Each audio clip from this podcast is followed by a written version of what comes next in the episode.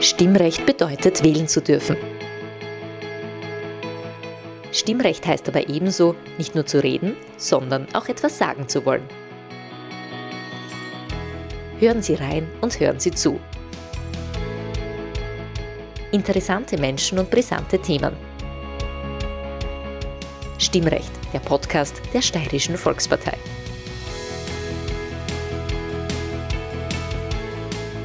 Herzlich willkommen bei einer neuen Ausgabe von Stimmrecht. Mein Name ist Peter Siegmund und ich sitze heute mit einer wunderschönen Aussicht aufs Almenland im Frühstücksraum des Wilden Eder, des Hotels von Stefan Eder und von Eveline Wild. Eveline Wild ist heute unser Gast. Herzlich willkommen. Ja, schön, dass ich da sein darf, also dass ich mitmachen darf. Wir sitzen, wie gesagt, im Frühstücksraum, daher mhm. vielleicht im Hintergrund das eine oder andere Tellergeklimper oder die eine oder andere Stimme. Aber wir haben uns dazu entschlossen, dass wir da sitzen, weil es einfach authentisch ist. Eveline Wild ist Tirolerin. Wir haben einander vor einer halben Stunde kennengelernt, aber sie hat gesagt, in Tirol ist man per Du, wenn man über 1000 Meter ist. Und wir sind da, glaube ich, ziemlich genau. Genau. 1000 also Meter so 900. 75 oder sowas, also sehr, sehr nahe der 1000 Meter Grenze. Mit der Stehler, da waren es fast 1000, gell? Genau, am Kirchturmspitze vielleicht schon, ja. In St. Kathrin am Offeneck. Wir werden über verschiedene Themen sprechen, die das Essen und die Kulinarik betreffen. Als allererstes allerdings, Evelyn, du bist Konditor-Weltmeisterin. Mhm. Weiß jeder, wissen vieles, nichts Neues.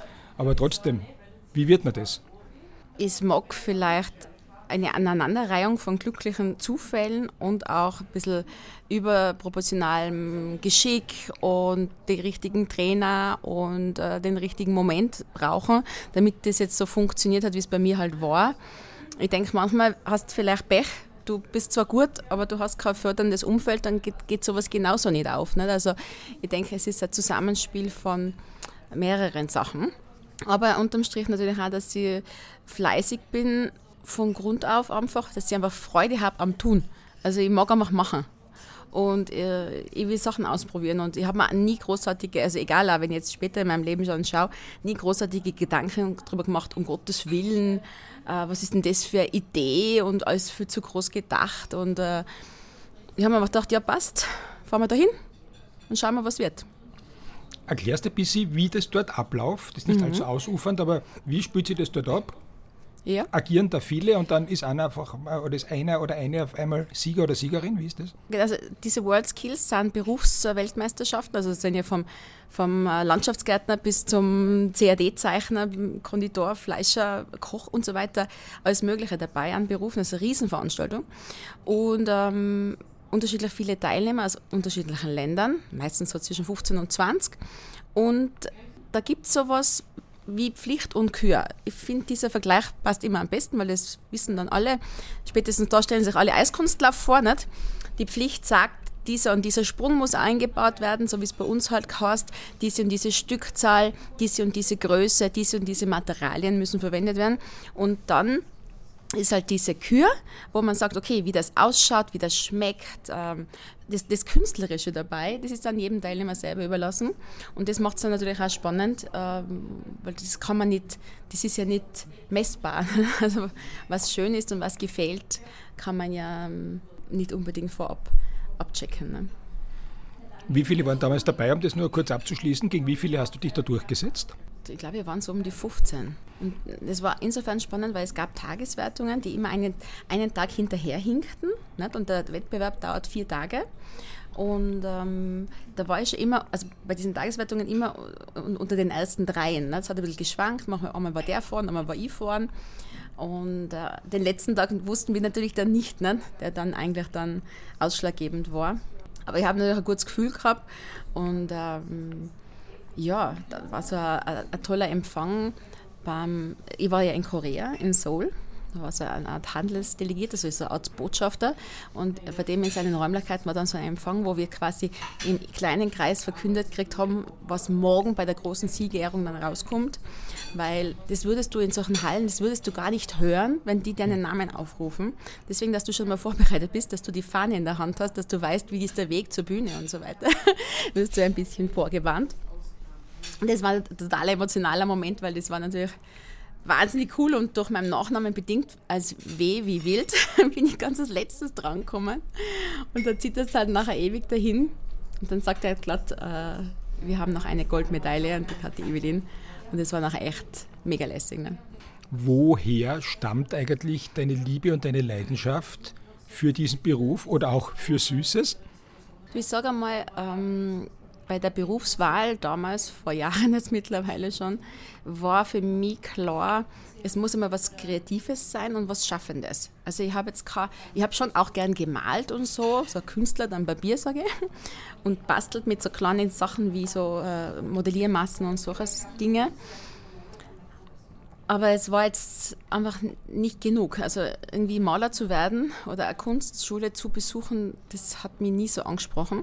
Deswegen wären so Alternativen wie äh, Floristin zum Beispiel interessant gewesen. Friseur insofern, weil Kunst am Kopf und so, aber auch äh, Mode im Sinne von, aber nicht Mode entwerfen, sondern vielleicht wird es später kommen, aber eher Mode machen. So wirklich schneidern und da wirklich was tun. Gell? Und äh, das wären so meine Varianten gewesen. Ne? Und dann halt äh, das mit den Konditoreien hat insofern gut passt, weil da war ich dann schnuppern, bin ich dann in den äh, Beruf reinkommen, was da halt so gefragt ist. Und dann hast du nur eine Sinnesebene mehr, nicht?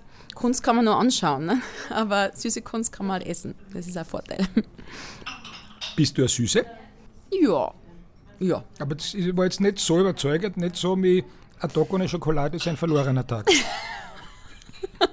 Und ich weiß, wovon ich rede. Okay. Ähm, also ja, ich mag das sehr, aber man wird, wenn man das auf hohem Niveau betreibt, man wird selektiver. Und deswegen kann ich jetzt nicht sagen, okay, wenn ich jetzt, was weiß ich, in einem Supermarkt unterwegs bin, ist mein Körper nicht voll mit Süßkram.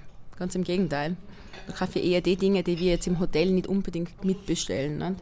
Aber äh, ich mag auch keinen Kaiserschmarrn so als Hauptspeisending oder sowas. Muss ich mir auch outen. Ich mag, aber, ich mag schon einmal einen Apfelstrudel, aber so wirklich eine, eine richtige Fuhr der Kaiserschmarrn, dass das jetzt für mich zum, zum perfekten Skitag dazu gehört, das ist für mich überhaupt nicht so. Ich mag da Stücke kosten, so nach dem Motto Qualitätskontrolle, ist der eh fluffig und ist der eh ein bisschen karamellisiert und wie schmeckt der? Aber dass ich mir da jetzt eine ganze Portion eingepfeife, das gibt es eigentlich nicht. Das heißt, du bist definitiv nicht Konditorin geworden, weil du Süßes so gern magst, sondern weil du etwas Kreatives ausüben wolltest. Ja, genau, du hast es vollkommen richtig zusammengefasst. Auf deiner Homepage steht, du bist Chocolatier, Patissier, Konditor-Weltmeisterin und Fernsehköchin, vor allem aber Genießerin. Können wir ja. das ein bisschen reden? Das können wir schon reden. Aber in erster Linie sollte ich mal überlegen, ob ich meine Texte auf der Homepage schon mal wieder umschreibe. Steht da also schon sehr lange. Echt? Okay, ja, passt. Das, das, spricht die Selbstkritik gleich, wenn man das dann öfters hört oder liest, dann äh, ist es immer ein bisschen schwierig zu akzeptieren. Aber ja, zurück zum Thema Genießerin. Ich habe einfach Freude an schönen Dingen. Und ich glaube, wenn man das so als Genussfaktor zusammenzählt, dann hat man mit allem Möglichen Freude. Ich habe Freude mit Mode, wenn ich jetzt in einem Geschäft bin und äh, mir was Neues äh, kaufe oder nicht. Wenn ich, manchmal mache ich mal. Ähm, ich habe gute Freundinnen, die sich mit Mode auskennen, machen wir Upcycling, das heißt, ich schnappe irgendein Teil, das ein bisschen in meinem Kleiderschrank verrottet und das machen wir wieder hübscher. Das finde ich immer sehr spannend. Und ähm, ich mag Blumen, ich mag ich mag, ich sehe aber auch natürlich jetzt zum Beispiel, schau da um, diese zwei Kisten sind für mich jetzt nicht optimal da. Ne? Also ich würde jetzt zurechtzuppeln, weil für mich gibt es so ein Gefühl, so ein ästhetisches Gefühl vom Auge her, ist das äh, hübsch, ist das, ist das arrangiert, ist das liebevoll dorthin gestellt oder ist das einfach nur umgewamst?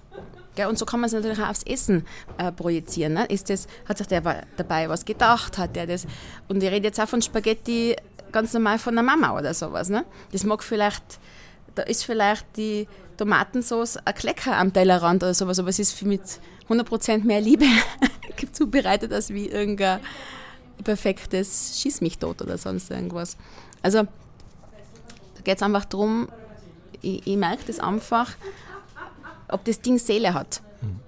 Und das ist so ein bisschen, jetzt nicht nur im Essen, sondern es ist einfach so, das ist meine Weltsicht. Und äh, oder auch mit Menschen. Ich meine, es gibt einfach Leute, die sind einfach von Natur aus eher oberflächlich oder sie geben sich oberflächlich. Und es gibt Leute, die hast halt sofort irgendwie eine Connection.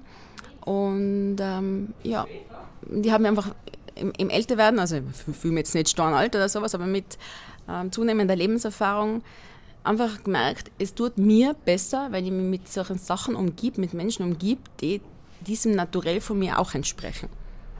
Da muss ich mich nicht verstellen, da fühle ich mich wohl und fühle mich äh, ja, gesehen. Was ist für dich ein Tag, der voll von Genuss war? Puh. In jedem meiner Lebensbereiche finde ich solche genießerische Tage. Also auch wenn ich voll beim Schöpfen bin, also auch wenn ich voll mache und es stellt sich so ein Flow ein, dann genieße ich das voll. Also es läuft so dahin und es ist so geschmeidig und das alles haben eine gute Laune. Das ist auch eine Qualität, sage ich jetzt einmal. Aber genauso gut, wenn ich so einen Lazy Day habe und wir sind jetzt einmal irgendwo äh, auf der Couch und die Kinder sind da und das, das ist auch super. Also ich kann das auch nicht werten, was ist mir jetzt lieber oder sowas. Ich kann nur sagen, das eine gibt es ohne das andere nicht. Weil man kann nicht nur hackeln und man kann auch nicht nur auf der Couch umeinander chillen. Also ich fühle mich dann schon am wohlsten, wenn ich das Gefühl habe, es geht was weiter, ich werde gebraucht, ähm, die Gäste gefreut, wenn ich da bin. Ähm, man hat ein gutes Gespräch. Gute Gespräche werden auch immer wichtiger, kommt mir vor, wenn man sich über irgendwelche Dinge austauschen kann. Du bist, wie wir schon gesagt haben, Tirolerin. Mhm. Woher genau? Also die Ortschaft, wo ich aufgewachsen bin, heißt Inzing. Wo ist das? In der Mitte von Tirol, zwischen Innsbruck und Delfs. Also im Inntal, im Tal, unten. Und äh, es sind mittlerweile fast 4000 Einwohner. In meiner Jugend so nicht ganz drei. Also es hat sich auch ein bisschen entwickelt. Ist aber vom Anschluss her super. Ne? Also man ist sofort in München, man ist sofort in Salzburg. Man ist ja sofort in Innsbruck und ähm, den, den Aspekt habe ich am Anfang in Grad 3 natürlich ein bisschen vermisst. Nicht? Weil du sagst, okay, du bist da echt in der Anschicht, sage jetzt einmal. Aber ich sage, auch da kriegst du alles und man muss sich da nur dran gewöhnen. Und mittlerweile ist es echt so, dass ich das schon genieße, weil der Trubel holt dich so oder anders ein. Der findet die. Seit wann bist du jetzt in der Steiermark? Ja, warte mal, mit Zahlen habe ich es nicht so. Ich glaube, 13 oder 14 Jahre werden es jetzt dann. 2009 was ist denn jetzt? 23, 14. Gut, ja, das werden wir einigermaßen hinkriegen mit der Volksschulbildung. Also ungefähr. Aber es gibt keinen Stichtag. Es war ein bisschen Gleitzeit am Anfang okay. unserer Beziehung, mhm. weil da war so ein bisschen Beschnuppern halt. Ich habe noch in Tirol gewohnt, bin ein bisschen eine Freundin besuchen gefahren. So. Das war mein Alibi. Und dann hat sich irgendwann herauskristallisiert, ja, okay, Stefan Eder, da ist halt ein Hotel. Er wird das übernehmen und ihn gibt es nicht ohne. Und dann war halt klar, ja passt, wir probieren das jetzt einfach einmal. Und haben uns zusammengerauft in einem, ich schwöre es, 12 Quadratmeter Kinderzimmer. Der erste Kampf war schon einfach im Schrank zu bekommen. Wo andere Frauen wahrscheinlich schon aufgeben hätten nach dem Motto, okay, wenn ich schon diskutieren muss, ob ich ein Fachling Kosten kriege, bin ich wieder weg. Aber ja, der Charme meines Mannes ist halt ja ein sehr spezieller. Wir haben uns dann zusammengerauft und jetzt bin ich schon so lange da, ja. Sag Bums an der Sprache erkennt man es ja noch immer, dass du Tirolerin bist, das legst ja nicht ab. Das war jetzt ein bisschen gemein von Das ist überhaupt nicht gemein. Warum ist das gemein? Ich finde das ja toll, wenn man das weiterhin aufrechterhält und sich nicht dagegen wehrt. Ich meine, okay. wenn ich die nächsten 30 Jahre in Wien, Tirol, im Burgenland, Kärnten oder sonst wo leben würde, würde man trotzdem beim Ein- oder Ausatmen erkennen, dass ich ein Steirer bin. Nicht? Doch, ist gut. Also, das ist ja keine Frage. Meine Frage ist, wie sehr fühlst du dich schon als Steirerin? Bist du da angekommen? Bist du nur immer eine Zugraste oder sagst du, ja, eigentlich, ich habe zwei Heimaten oder hast keine? Das gibt es ja auch. Also als Zugraste, glaube ich, habe ich mich keine fünf Minuten gefühlt. Oh, ist gut. Allein schon nicht, weil das Hotel, das ist die Gastfreundschaft, die, die ja auch äh, die Familie Eder auch den anderen Gästen gegenüber einfach hat. Das ist einfach angeboren irgendwo, wenn das Generationen vor dir so machen und leben. Das war für mich so bin ich auch empfangen worden und auch das ganze Dorf und dieses Dorfgefühl und das war nie ein Thema. Also gar nicht.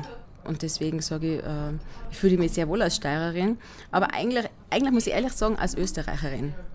Weil ich verschiedene Aspekte unseres tollen Landes in und um mich herum sehe und deswegen sage ich, ich möchte es in einem Punkt festmachen. Natürlich sagt man immer so quasi das heilige Land, das verlässt man nicht und einmal Tiroler, immer Tiroler. Ja, das wird ja immer mein, mein, mein Ursprungszuhause sein und trotzdem ist man da daheim, wo die Leute sind, die einen gern mögen. Und äh, wenn ich jetzt zum Beispiel in Wien bin und ich treffe alte Arbeitskollegen, dann fühle ich mich, habe ich auch so einen, einen nach Hause kommen Moment. Aber das ist ein bisschen vielleicht dieses Déjà-vu, das man hat, diese Emotionen, die da aufkommen, die holen dann irgendwie vielleicht in der Tiefe ab, ohne dass man weiß, warum und wieso. Und dann deswegen ist immer Heimat, wo Leute sind, die man mag. Du bist ganz offensichtlich in der Steiermark angekommen, mhm. im Wilden Eder. Der Name ist ja sehr witzig, muss ich sagen. Ich bin ja nicht der Einzige, der das so empfindet. Und sonst hätte ich es ja nicht kreiert. Ja. Was ist deine Aufgabe im Hotel? Weil, äh, um den Hintergrund der Frage, ein Hotel zu führen, ist ja nie in deiner Lebensplanung aufgeschienen, oder? Nein, überhaupt nicht. Und ich würde jetzt natürlich voller Stolz gern behaupten, mein Lebensziel ist es, das Hotel ein bisschen wilder zu machen. Aber das ist eindeutig der Plan von meinem Mann, der mit seinen Ideen und sowas immer alles revolutionieren will und umkrempeln und, und so weiter und so fort. Also tatsächlich bin ich die ruhigere und die besonderere von uns beiden. Und ich glaube, es ist immer gut, wenn einer so ein bisschen der Zugpferd ist und der andere sagt, okay, ja, können wir schon machen, aber vielleicht, vielleicht ziehen wir den Kahn in die Richtung.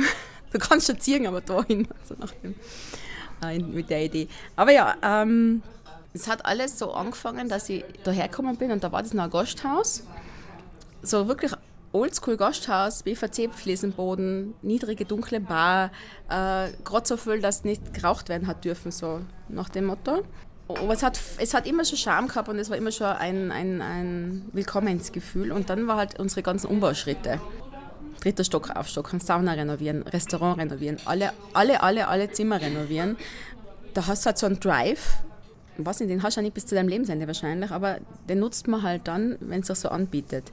Und am Anfang, wo ich da war, war die Küche mit dem Stefan quasi voll besetzt. Da habe ich nicht viel helfen müssen. Natürlich habe ich hin mal einen Kuchen gemacht oder Desserts für die Gäste. Aber es war mir gleich mal ein bisschen zu fad. Nicht? Wir haben da damals 40, 40 Hausgästplatz gehabt. Nicht? Das war ja quasi für 40 Hausgäste, das habe ich in anderthalb Stunden erledigt gehabt, was ich dafür brauche. Nicht? Also was tue ich mit dem restlichen Tag? Und dann habe ich angefangen, äh, Bildungskarenz ähm, zu beanspruchen und habe mir ähm, Ayurveda und Massagedingens angeeignet und habe das dann auch eine Zeit lang wirklich super gern praktiziert. Und das Ayurveda hat ja mehr Aspekt äh, als nur Ölmassage. Ayurveda ist eine Gesundheit, also Salutogenese, also Gesundheitserhaltungsidee aus Indien, die man sehr wohl auf unsere Breiten ummünzen kann, wenn man weiß, wie es geht. Und das hat mich voll inspiriert auch und auch taugt. Und plötzlich, wie es im Leben halt so oft ist, klopft das Fernsehen an. Und nachher habe ich halt auch mir gedacht, ja, okay, fahren wir nochmal so ein Casting, schauen wir, was das so wert. Und dann Tage später rufen die an mit dem Aussag, ähm, ja, hallo Evelyn, du, ich möchte dir sagen, beim Fernsehen, da sind wir alle bei du. Und ähm, ich, ich, bin die Eme, das ist quasi dann meine spätere Redakteurin gewesen. Und wir machen das jetzt mit dir. Und dann habe ich gesagt, juhu. Und da haben wir das halt einmal ausprobiert. Im gleichen Herbst bin ich schwanger geworden. Ähm, dann haben wir das erste Backbuch geschrieben. Dann habe ich das mit dem Massieren natürlich lassen, weil du kannst nicht im Fernsehen die Frau für das Süße sein und dann im Haus, die, das geht einfach alles nicht zusammen. Ne? Und äh, dann ist es alles so richtig explodiert. Nicht? Und also, also wir probieren das ein bisschen, Backen im Fernsehen, ist nachher unterm Strich ein ewiges Projekt geworden, das sich über puh, neun Jahre erstreckt hat mit 250 Sendungen und so weiter, wo man einfach Süßes herzeigt hatten, wie, wie das geht. Dann ist das ZDF gekommen, nachher haben wir so Deutschlands bester Bäcker produziert, das ist also eine Art Castingshow für Profis gewesen, wo man wirklich in Deutschland hin und her gefahren sein äh, und Sachen verkostet haben. Da war ich in der Jury. Das war auch super lustig. Äh, super anstrengend, aber super lustig. Und ja, und jetzt kommen halt so Sachen daher, große Porträts auf Servus TV, klein gegen groß. Also das sind so Abendshows eigentlich schon. Frühstück bei mir. Also diese Dinge, die sind halt auch einfach passiert. Deswegen sage ich immer, Folge dessen. Wo, wo hat es jetzt angefangen, das Ganze, dass der Stein ins Rollen kam? Ne? Das kann man nicht so genau festmachen. Mit jedem meiner Gäste spreche ich immer über ein ganz bestimmtes Thema, das natürlich dorthin passt, wo der Gast tätig ist, aber ein bisschen tiefer geht. Einerseits produzierst du, das haben wir schon im Vorfeld kurz angeredet, Dinge zum Essen, die man nicht unbedingt braucht. Mhm. Jetzt meine Frage, gibt es für dich einen Unterschied zwischen dem sogenannten täglichen Brot und den kleinen süßen Kunstwerken, die du fabrizierst? Ist da in der Wertigkeit des Essens für dich ein Unterschied? Das ist jetzt natürlich eine Riesenfrage, die muss ich glaube ich ein bisschen aufdröseln. Es gibt nämlich, nämlich mehr Aspekte, die damit zu tun haben, weil mir das sehr wohl bewusst ist, dass alles das, was wir hier tun, alles, und nicht nur meine Schokoladen, sondern auch der Hotelbetrieb, das Haubenrestaurant, die Wellness, das, die Massage, alles das braucht keiner zum Überleben. Null. Also quasi kommt die nächste Krise und ist das Geld irgendwann nichts mehr wert, sind wir die Ersten, die es nicht mehr gibt, so nach dem Motto. Das hast du natürlich irgendwo im Hinterkopf immer als kleiner Störfaktor, aber das versucht man natürlich zu ignorieren, weil du kannst dich nicht nur darauf fokussieren, oh Gott, morgen haus wir auf, weil keiner braucht mehr Pralinen.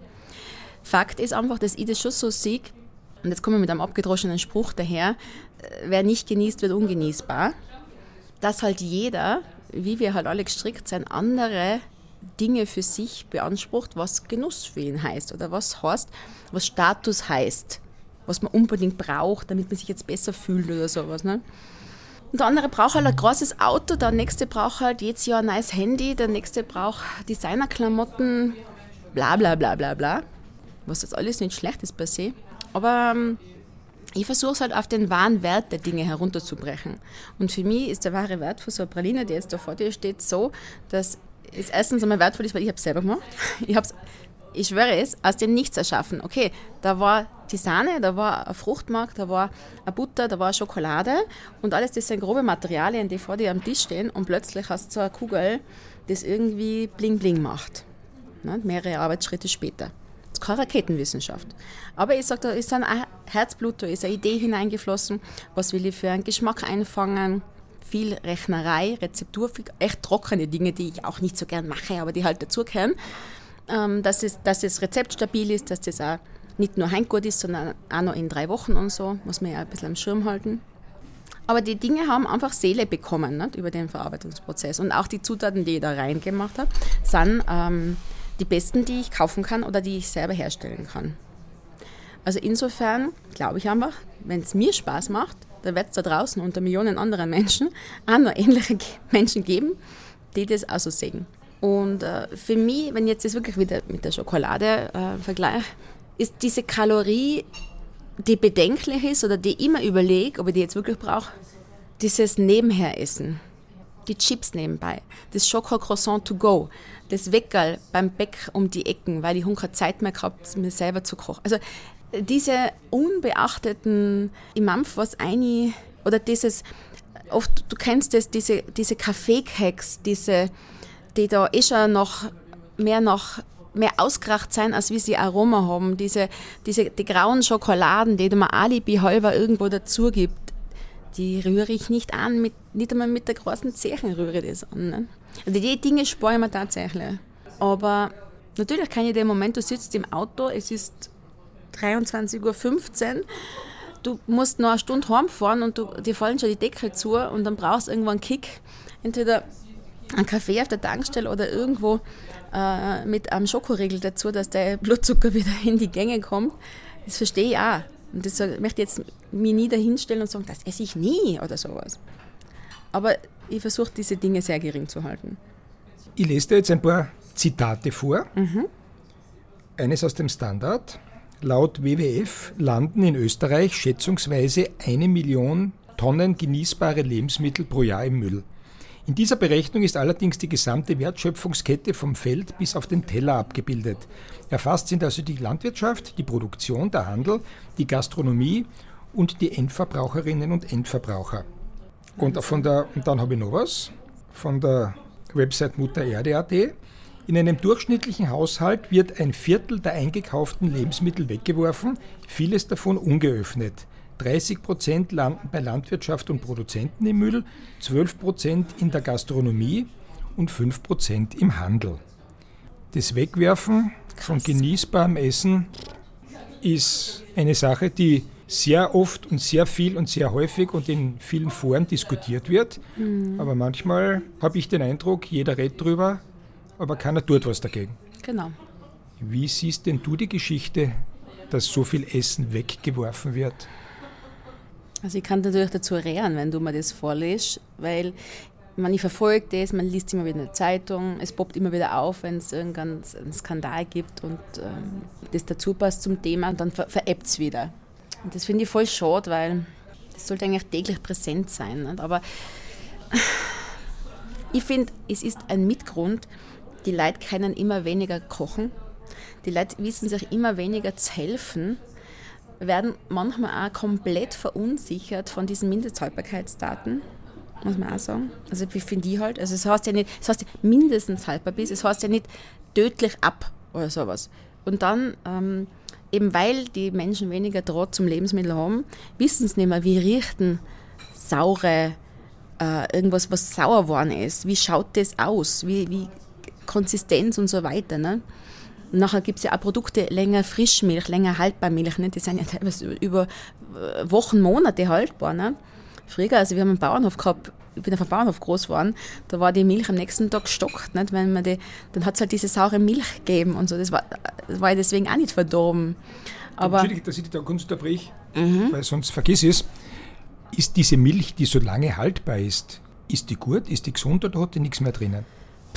du, da musst die Hersteller fragen, okay. da bin ich jetzt raus. Ne? Mhm. Da ich das äh, nicht wirklich konsumiere, muss ich sagen, ja, irgendwas werden die schon gemacht haben in, in, in, dem Verarbeitungsprozess, sei es mit der Homogenisierung, ob das damit zu tun hat. Gell? Oder die Technik wird natürlich auch immer besser und äh, das Pasteurisieren funktioniert vielleicht besser. Und natürlich, die, die Grundidee von Menschen oder äh, Firmen, die sowas herstellen, ist ja, sie wollen eine Haltbarkeit verlängern. Sie wollen, dass das Produkt nicht morgen schlecht wird und du es morgen schon wegschüttest oder sowas. Die Idee dahinter ist nicht schlecht, ne? aber die ist einfach, da ist schon so viel vorher aus dem Ruder gelaufen, dass ich gar nicht, weiß man auch wieder nicht, was schuld war, dass der Unverstand des Menschen momentan auf einem Niveau ist wie noch nie. Und vor allem haben wir auch in unserem Breitengrad, wo wir leben, solche Luxusprobleme.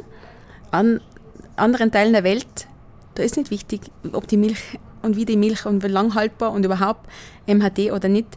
Da geht es um ganz andere grundlegende Sachen. Da hat man natürlich auch oft äh, Beklemmungen, wenn man so Luxusartikel herstellt, muss ich schon sagen. Denkt man schon manchmal drüber nach. Aber ähm, dieses Wegschmeißen, das kann nur jeder für sich selber beantworten. Aber ich glaube, grundsätzlich liegen sich die Leute selber un. Wirklich, ich sage das jetzt so provokant, weil ich es wirklich glaube. Weil wenn ihr zum Beispiel, auch dann sieht man TV-Dokumentationen oder Interviews oder man, äh, wo Menschen vorm Geschäft heraus interviewt werden, Bio, nachhaltig, äh, regional und so, die natürlich nur Bio und so weiter und fort. Und dann gehe ich in ein Geschäft, dann ist es für mich immer, also ich, gehe nicht so oft einkaufen wie normale Leute, weil wir ja im Hotel viel mitleben. Aber Fakt ist, ich schaue dann immer, ist wie für mich ein bisschen Abenteuerurlaub, ich schaue immer, was die anderen in den Körbeln rein haben und muss Kopfschütteln feststellen, dass kaum irgendwo einen nachhaltigen Einkaufskorb siehst. Was ist Oder ein nachhaltiger Einkaufskorb? Da siehst du schon einmal den Gemüseanteil. Du siehst den Anteil von, äh, ist, da, ist da, sind da äh, ein Stapel von Fertigpizza und Fertigschnaß drinnen. Also man sieht da schon, okay, der, was das da eingeklaubt hat, wie dick denn der? Also ich, das kann, war echt einmal spannend, ein bisschen Analyse machen von, wie schätzt du jemanden ein anhand des, was er da einkauft? Nicht? Wenn er sich natürlich unbeobachtet fühlt, muss man ja dazu sagen. Nicht? Ich sehe halt ganz viel fertig, fertig, fertig ähm, Mampf und warum explodieren diese Regale in Supermärkten, wo es diese Fertigprodukte gibt? Ich meine, die machen das nicht zum Spaß dorthin.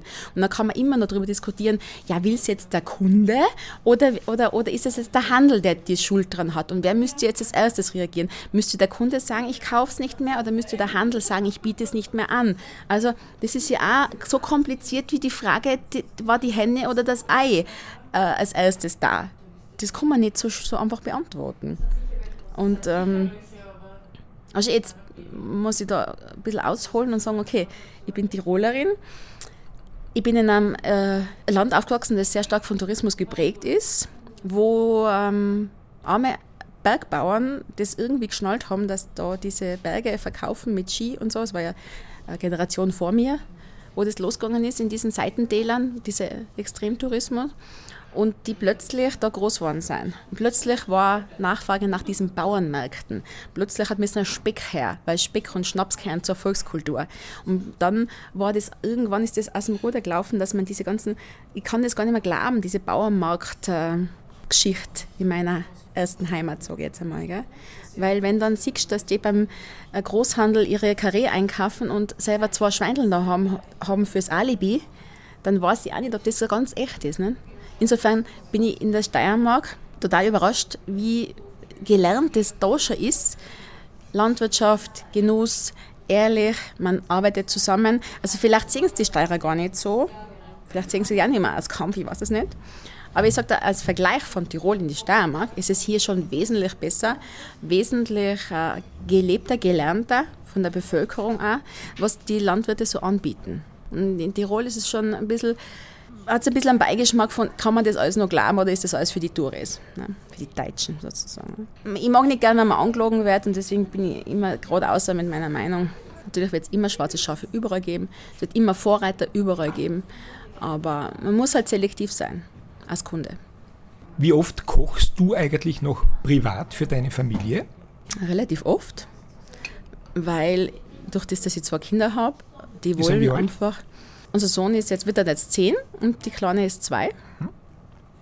Und die wollen einfach normalo Mama-Essen haben. Also die wollen ein Püree mit Erbsen und also sowas. Die wollen, ähm, die wollen einmal Pommes haben, die wollen einmal Spaghetti haben, die wollen einen Toast, sowas. Und die, das mag ich auch, ich schwöre. Deswegen, man wird auch genussüberdrüssig. Das ist tatsächlich so. Das nur Shishi, davon kannst du deine Seele nicht ernähren. Ehrlich. Und deswegen, ich brauche so Erdäpfelgulasch. Ich bin so Erdäpfelgulasch-Typ oder so Tafelspitz und so normale Sachen. Das brauche ich auch mal am Tag. Frittatensuppe, da ist die meistens so eine Riesenportion, dass ich sonst nichts mehr brauche. Deswegen koche ich relativ oft. Ähm, mein Mann kocht zum Beispiel für uns privat gar nicht, der salzt sich da ab. Der mag das nicht mehr. Also durch das, dass er ja täglich quasi in der Küche steht, mag er das dann nicht mehr, wenn wir mal Urlaub haben. dann auch noch tun. Ne? Aber mir, mir macht das nichts aus. Ich finde es eigentlich lustig. Und die Kleine, ja, ich finde es auch lustig. Letztens hat es geholfen, Schnitzel klopfen. Das war ein Massaker. Das kann ich mir vorstellen. Aber wurscht. Sie hat es cool gefunden. Die Die, und, ja, ja, also natürlich habe ich zum Putzen gehabt danach, aber das, das Thema ist, wenn man ihnen so spielerisch und, und früh den Wert von Essen vermittelt und dass man das selber gemacht hat und dass das jetzt gut schmeckt. Das schmeckt es noch viel besser, wenn man es selber gemacht hat. Ne? Und wenn man dabei gestanden ist, wenn man sieht, wie das blubbert. Ich finde einfach, äh, das kannst du später gar nie mehr aufholen, das kannst du später gar nicht lernen, weil in dieser Kindheit, da verknüpfst du es mit Emotionen. Und das kannst du später durch theoretisches Lernen gar nicht mehr, das kannst du nicht einholen. Wie kannst du deinen Kindern, also bei der Kleinen wird es wahrscheinlich noch schwierig sein, aber doch durchaus schon möglich, mhm. vermitteln, dass Essen etwas Wertvolles ist?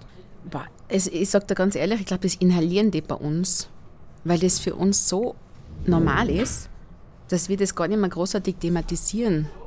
Das ist einfach, natürlich ist immer ist, ist viel da und es ist die Fülle da.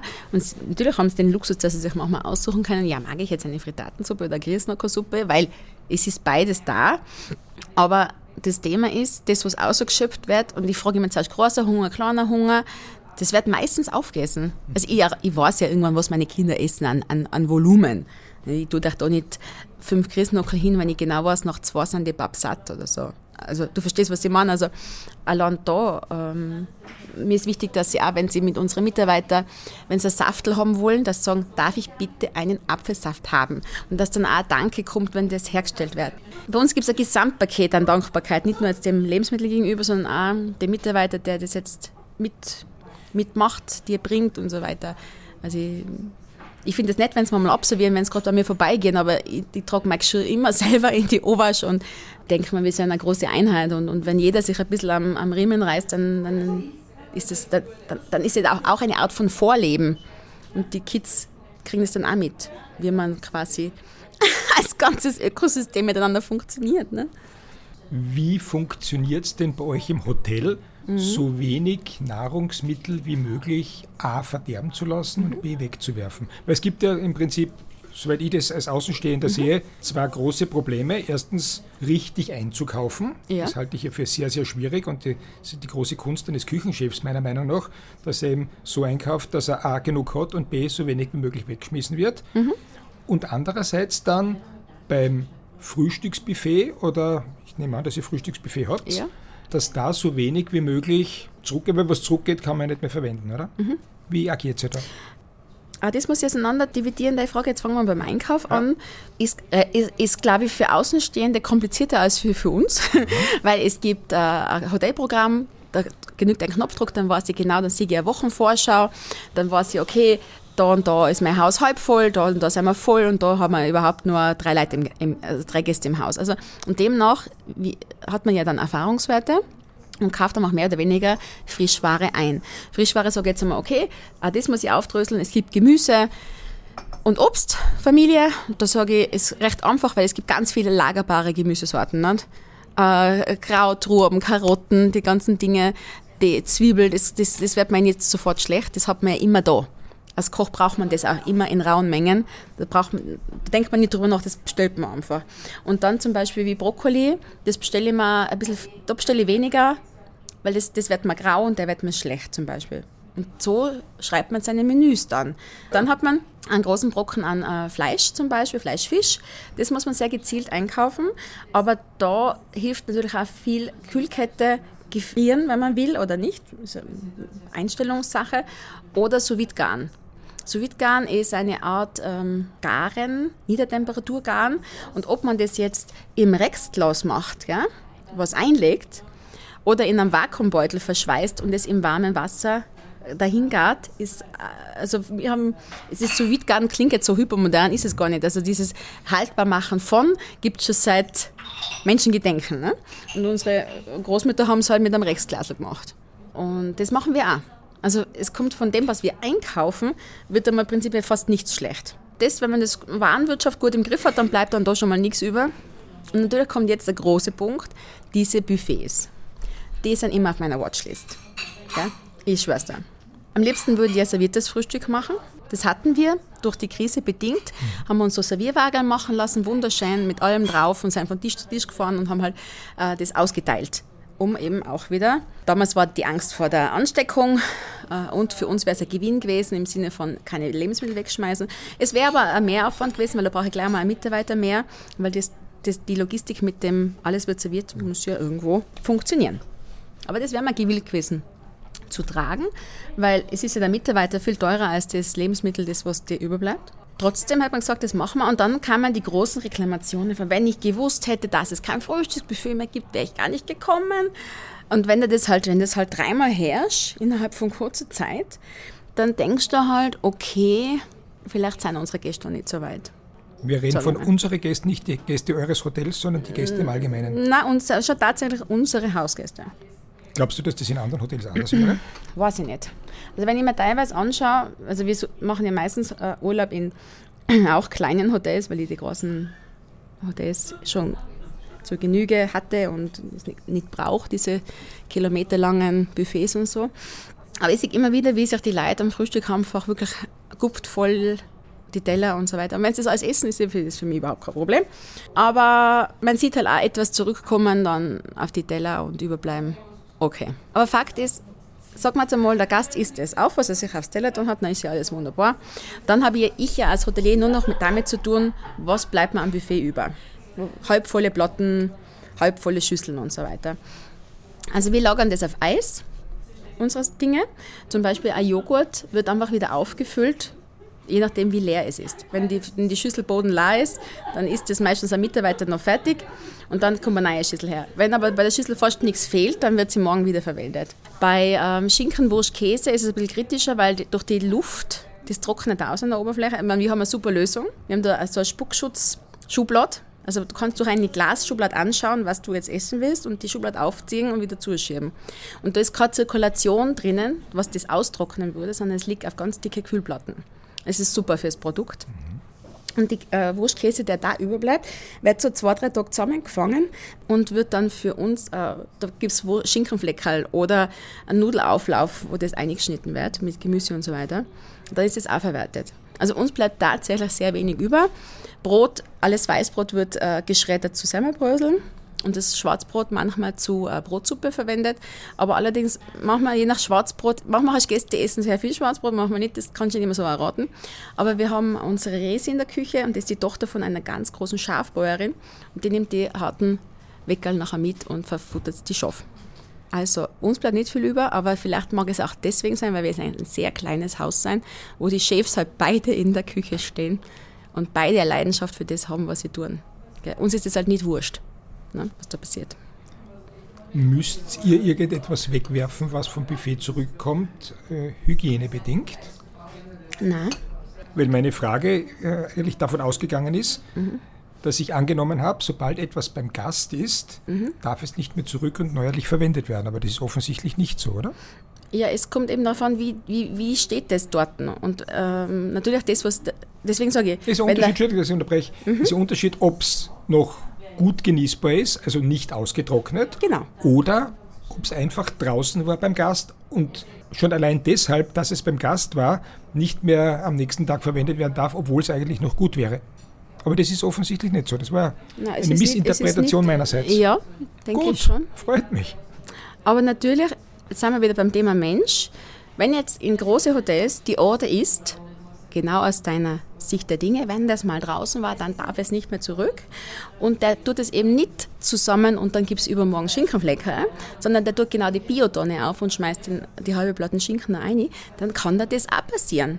Weil der denkt halt stupide und das ist Ansage von oben, dann ist dem der Mitarbeiter vielleicht der deutschen Sprache nicht mächtig. Man muss irgendwo Standards setzen, muss man ja auch sagen, gerade in großen Hotelketten. Da muss es irgendwo, die haben ja, das HACCP-Konzept von einem Riesenhotel ist ja ganz anderes als wie unseres. Aber niemand druckt sich herum und gibt freiwillig, wenn man an toller Qualität arbeitet und äh, Geld dafür verlangt und Gäste anzieht, die einen speziellen Fokus auf Kulinarik haben, dann gibt ja niemand bitte was her, was bedenklich ist. Also das ist ja Schuss ins Knie, wäre ja, wär ja, wäre ja Idiotie. Aber deswegen sage ich, die Produkte, die wir einkaufen, sind schon teuer, deswegen hängt noch mehr Herzblut dran und wenn das weggeschmissen wird, dann kriege ich einen Anfall. Glaubst du, dass die wirtschaftliche Situation, die ja weltweit nicht unbedingt die beste ist, mhm zu einem gewissen Umdenken führen wird? Oder sagst du nämlich bezüglich Wegwerfen von Essen, sei es im privaten Bereich, sei es in der Gastronomie und Hotellerie? Oder sagst du, wenn jemand schon bisher darauf geachtet hat, dann wird das logischerweise weiterhin tun? Vice versa, wenn das jemandem bisher wurscht war, dann wird sich das auch weiterhin nicht ändern. Ich glaube, dass das ganz viel mit dem Bildungsstandard und mit der Wahrnehmung des Einzelnen zu tun hat. Weil ich glaube manchmal, ich habe lustigerweise erst gestern Abend ähm, Dokumentation angeschaut auf Netflix, da ist um Geldmanagement gegangen. Also wie gehe ich mit meinem Geld um? Da haben sie ein paar äh, äh, verschiedenste Szenarien gehabt. Jemanden, der schon angespart hat, jemanden, der quasi von Lohn zu Lohn äh, lebt und so weiter. Also, und amerikanisches System. Die andere hat 120.000 Euro Studienschulden gehabt. Also diese Dinge, die sind uns Österreichern gar nicht bewusst, was da und auch so Amazon-Kaufsüchtigen, was einfach Kauf, Kauf, Kauf. Ne? Und das ist immer das Gleiche. Das ist gar nicht um Lebensmittel gegangen, einfach nur, wie komme ich mit meinem Geld aus? Mit, brauche ich das wirklich? Das war mal, wir haben verschiedene Coaches gehabt und die Situationen waren immer unterschiedlich, aber die Herangehensweise der Profis war immer ganz klar, wenn du was kaufst, brauche ich das wirklich? Und halt auch, will ich das, mag ich das? Oder liebe ich das? Also quasi, die haben das ein bisschen aufgedröselt, um eine Bewusstwerdung bei den Klienten zu erwirken im Sinne von, okay, folge ich jetzt einfach nur irgendeinem haben wollen Impuls aus dem Belohnungszentrum? Oder geht es wirklich um, ich will, ich will für mich und für meine Familie jetzt was Gutes kaufen, weil ich brauche das jetzt wirklich? Und das hat auch mit Lebensmitteln zu tun. 2 plus 1 Aktionen, etc., Lokangebote von Supermärkten und Möbelmärkten. Da werden, also da werden mein Mann und die ganzen Kollegen werden wahnsinnig, wenn diese die Möbelhäuser machen mit was anderem einen Gewinn und locken die Menschen mit dem Schnitzel ins. Also das ist einfach ein Wahnsinn, was sich da einfach in unserer Branche abspielt und alles Low Budget. Aber zurück, eben das Lebensmittel muss einen gewissen Wert haben und ich glaube, wenn man den nicht irgendwie mitkriegt, dann ich weiß nicht, ob das kommt. Auch wenn es einem noch so schlecht geht finanziell, ich weiß nicht, ob man auf die Idee kommt, wie man wo spart. Und da tun wir immer die Leute leid, die was wirklich müssen jeden Euro umdrehen, ob sich irgendwas nur ausgeht. Sei es jetzt irgendeine Mindestpensionistin oder wirklich eine Alleinerzieherin mit irgendwie zwei Kindern. Und die anderen, die ihre Statussymbole haben und dann beim Essen sparen, die sind halt die, die was wie nachher narrisch machen weil das für mich, auch, für mich persönlich jetzt in keinem Zusammenhang steht. Weil ich, vielleicht bin ich da einfach echt kein Maßstab, weil mir ist das ganz wurscht, was für ein Marken auf meiner Handtaschen oben ist. Also den besitze ich einmal nur zwei Handtaschen. Ne? ein paar mehr Schuhe, aber jetzt auch nicht utopisch. Ich glaube, mein Mann hat mehr Schuhe als ich. Aber es geht einfach darum, ich habe in mir Fülle und ich brauche nichts, Gott sei Dank, um das irgendwie zu kompensieren. Ich brauche jetzt nicht meine Tasche, damit mir meine Freundin sagt, wo hast du eine neue Tasche oder sowas deswegen fühle ich mich nicht besser. Ich fühle mich besser, wenn ich ein tolles Essen habe, einen tollen Moment. Also diese Priceless-Dinge, man nennt sich das ja Priceless, diese, sag ein deutsches Wort dafür, diese äh, unbezahlbar oder diese Äh, nicht, na, nicht mit Geld leistbar. Ja, genau, nicht, nicht käufliche. Nicht käufliche so, Dinge, ja. Danke. Die Zeit bringen wir schon hin. ja, genau. Also diese Dinge geben mir viel mehr als was alles, was man sich materiell kaufen könnte. Und ich glaube, das hat auch mit Lebensmitteln dann zu tun, wenn man diese, diese Idee, die ich dir jetzt erklärt habe, einfach das überbricht. Ne? Dass man einfach dieses Besondere sucht und nicht dieses inflationäre, mehr, mehr, mehr, Mampf, Mampf, Mampf.